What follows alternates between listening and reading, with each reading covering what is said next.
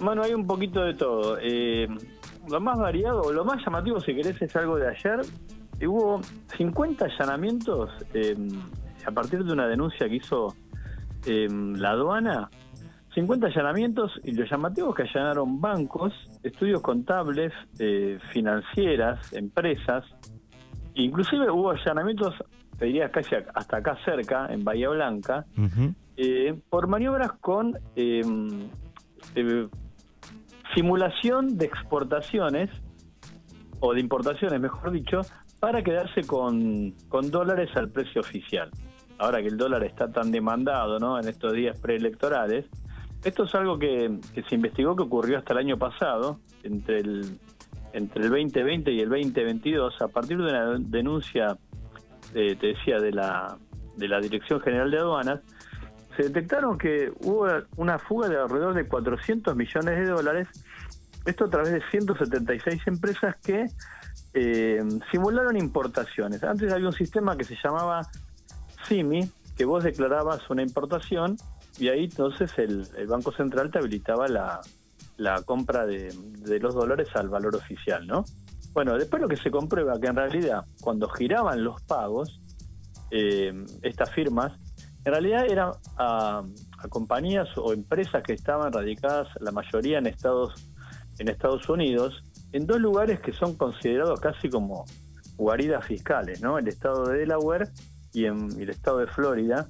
Eh, y que esas empresas, en realidad las que estaban radicadas afuera, estaban en realidad pertenecían a ciudadanos argentinos. Esto hubo intercambio de información entre la aduana argentina y los organismos norteamericanos y así se detecta que en realidad estas importaciones nunca se habían concretado, o se, habían, se les había dado el dinero, digamos, se les había habilitado la compra de los dólares, nunca habían llegado los bienes que supuestamente habían importado y que en realidad, en realidad eran maniobras de, fuga de dinero organizadas con eh, connivencia entre estudios contables que armaban las, eh, las empresas truchas acá en Buenos Aires, viste, se llamaban empresas que en realidad no tenían ni empleados, no tenían movimientos, pero figuraban como que eran em, empresas en actividad, ¿no?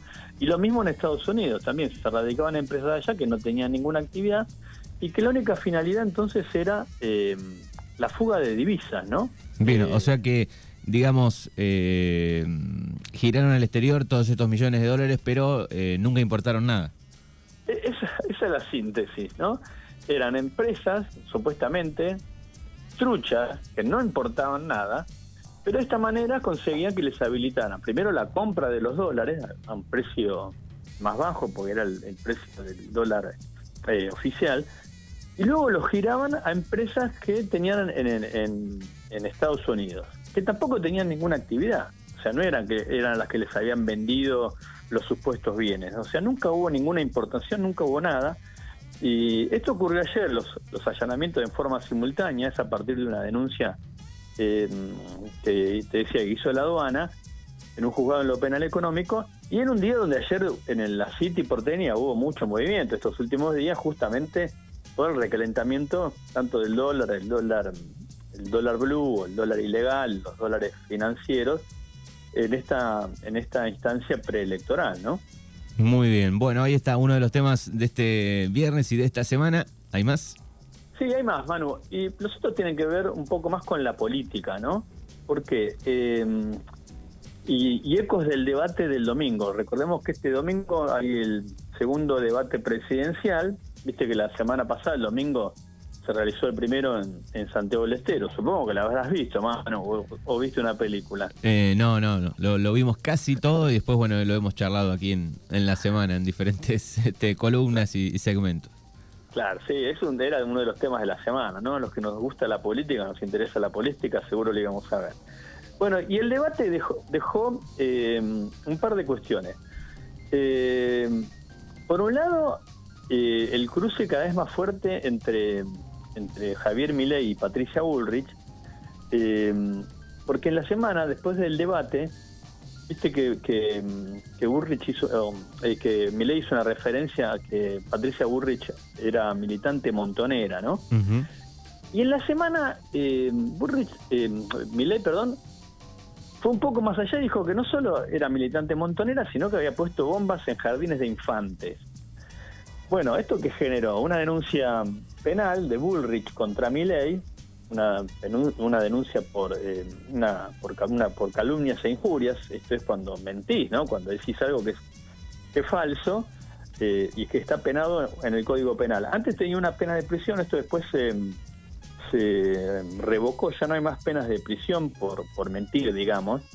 Eh, si yo mal no recuerdo, esto se modificó en el gobierno de, Cristina Kirchner, que se revocó la, condena a prisión. Eh, y mm, te decía, lo denunció porque primero le, dice Bullrich, esto es falso, nunca los montoneros, en, en, digamos como organización armada, nunca pusieron ninguna bomba en ningún jardín de infantes. Y bueno, y menos yo, dice Bullrich, así que lo que usted está haciendo es eh, difamarme en medio de una campaña electoral, eh, intentando eh, menoscabar mi, mi, calidad de candidata, digamos, ¿no? Diciendo una mentira flagrante. así que la, pelea política ya derivó en una causa judicial, esto es por la por lo que está diciendo Viley, que, que Bullrich era montonera. Recordemos que Bullrich, Patricia Bullrich, sí militó en los montoneros, eh, pero por lo menos no tiene comprobado ningún, y ella lo niega, ninguna acción armada, digamos, ¿no? Eh, lo cierto es que ella tenía mucho vínculo, eh, no sé si vos recordás, Manu, que Rodolfo Galimberti, que era uno de los jefes de los montoneros, era el cuñado de Patricia, estaba de novio con su, con su hermana, así que era una persona con la que ella tenía mucha relación. Calimberti era el, jefe de, lo que se conocía como la columna norte de Montoneros y uno de los que estuvo involucrado en, los, en el secuestro de los hermanos Borr. Eh, bueno, lo cierto es que Bullrich nunca tuvo una causa, eh, eso, por alguna acción armada, eh, y entonces ahora lo terminó denunciando a, a Milley por calumnias, calumnias e injuria. Hoy la, ese delito tiene en realidad, la pena es una multa, ¿no? no ya como te decía, no tiene más este, penas de prisión. Bien, bueno, y, después públicamente que tiene que pedir disculpas o no. Claro, si, si lo llegan a condenar se tiene que retractar, a veces lo que se hace es lo obligan a que publique, que lo que dijo se publique en algún medio, viste, como que tenga la misma difusión de lo que, de la injuria que, que generó, ¿no? Y, siguiendo con, con mi ley eh, y con el debate, esto no derivó en una causa judicial justamente porque todavía no hay no está penado el negacionismo en la Argentina. Esto es negar lo que ocurrió durante la dictadura. Viste que Milei en el debate usó las palabras de los dictadores Videla y Macera al decir que lo que había ocurrido durante la dictadura fueron excesos, ¿no? Y al poner en tela de juicio eh, el número de 30.000 desaparecidos y decir que fueron eh, alrededor de 8.000, entre 8.000 y 9.000. Eh, esto generó repudio de todos los organismos de derechos humanos eh, y, ahí habría que hacer quizás un poco de, docencia, Manu, digo, desde los medios de comunicación, por, para explicarles a los chicos, ponerle que hay muchos que son seguidores y votantes de mi ley, eh, que por ahí no tienen conciencia de lo que fue la dictadura, ¿no? no Yo no sé qué, tan, qué tanto se, se enseña en los colegios, en las escuelas, lo que fue la dictadura. Cuando mi ley habla de exceso, ya eso sí está aprobado judicialmente, en realidad hubo un plan sistemático de eh, secuestros, torturas, robo de niños. O sea, eso por ahí los chicos no lo saben. Se robaron a 500 eh, recién nacidos durante la dictadura, de los, de los cuales se recuperaron 130, 135, creo que es el último número. Pero hay 500 niños que fueron robados de sus, de sus padres y, llevados en adopción en forma ilegal, que, asesinaron a no solo a a militantes de organizaciones guerrilleras, sino que durante la dictadura se asesinaron a militantes sociales, asesinaron a religiosos, por ejemplo los curas palotinos, eh, las monjas francesas, eh, o sea, gente que nada tenía que ver con la guerrilla, digamos, ¿no? Militantes sindicales. Para los chicos también que sepan, asesinaron o torturaron y secuestraron pibes, chicos de, de secundario. El famoso caso, ¿no? De los de la noche de los lápices en La Plata, ¿te acordás? La, los pibes que reclamaban el boleto estudiantil, ¿no? Sí, sí, cuando empezás a, revisar la historia, obviamente, pero bueno, a veces, eh, y sobre todo esta semana, digo, se, se habla y se debate, digo, de, bueno, qué, qué información tienen eh, los más jóvenes, eso ¿no? Sobre este tema. ¿Qué, qué información tienen los pibes que votan a Milei? Un, un- hombre que niega, pues más allá de la economía, digamos, ¿no? Un hombre que niega la gravedad de la dictadura, dice que fueron excesos. O sea, un chico que hoy tiene 17, 18 años, ¿sabe que chicos como ellos fueron secuestrados, por ejemplo, durante la dictadura? ¿Asesinados también? ¿O no lo saben eso? Por pedir, por ejemplo, que tener un boleto más barato para ir a estudiar.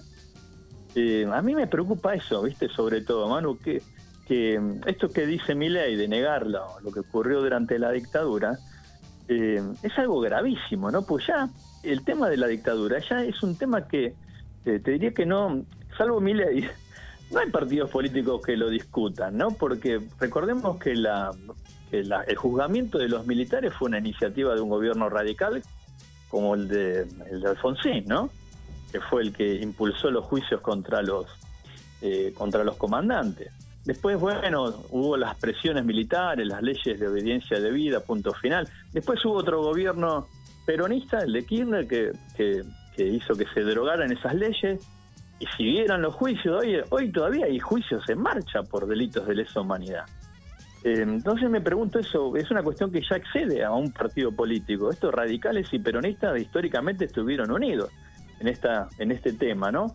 Inclusive hasta dirigentes del PRO, como Horacio Rodríguez Larreta, por ejemplo, que no tiene la misma postura que, que Macri, que dice que los derechos humanos son un curro.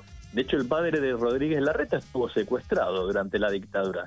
O sea, a eso voy, ¿no? Que es una cuestión que, que abarcó todos los partidos políticos.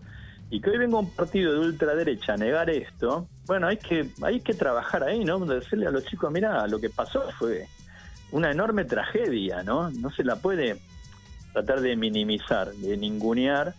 Y lo que te decía, hoy en la Argentina esto no está penado, pero por ejemplo, en Alemania, las personas que, que niegan el holocausto eh, pueden ser objeto de una causa penal, ¿viste? Es un delito negar un, un hecho de esa gravedad. Bueno, acá lamentablemente todavía eso no ocurre, pero digo, bueno, nos obliga a llamar a la reflexión a, a los comunicadores, ¿no? Digo, "Che, chicos, ¿ustedes saben lo que pasó efectivamente en la dictadura? No fue un exceso, digamos, alguien que se le escapó una bala, sino que fue algo organizado, ¿no? Eh, sistemático, como dijo la justicia, ¿no? Así que bueno, eso era uno de los también de los temas de la de la semana, Manu. Y si querés para cerrar, el escándalo de Insaurralde, ¿no? Este hombre, el ex jefe de gabinete de la provincia de Buenos Aires, que ahora tiene que enfrentar varias causas penales por su viaje al Mediterráneo, ¿no? Bien, ¿en qué situación está eh, hoy viernes? Y hoy está, mira, lo último que había ayer es que iban a, estaban pidiendo en el aeropuerto de Seiza las imágenes para ver si él, viste que él viajó al Mediterráneo con esta chica, Sofía Clerici, pero fueron en vuelos y volvieron en vuelos separados, estaban buscando imágenes a ver si había viajado con alguien más. Lo cierto es que tiene un panorama judicial complicado porque eh, lo van a investigar por presunto lavado de dinero, eh, por ese viaje lujoso, eh, y evasión, supuestamente, evasión impositiva o enriquecimiento ilícito, ¿no? Se verá todo eso el día de mañana, si prospera o no, pero lo que sí, lo que sí hoy tiene un complicado panorama judicial. Bueno, muy bien. Así está la, la situación de Insaurralde, eh, que por supuesto ha renunciado a su candidatura y, y demás, Sí, ¿no? le, hicieron, le hicieron renunciar el mismo sábado que se conoció el escándalo, ¿no? También eso es importante destacarlo, me parece, que otros casos no, no, no se reaccionó de la misma manera, ¿no?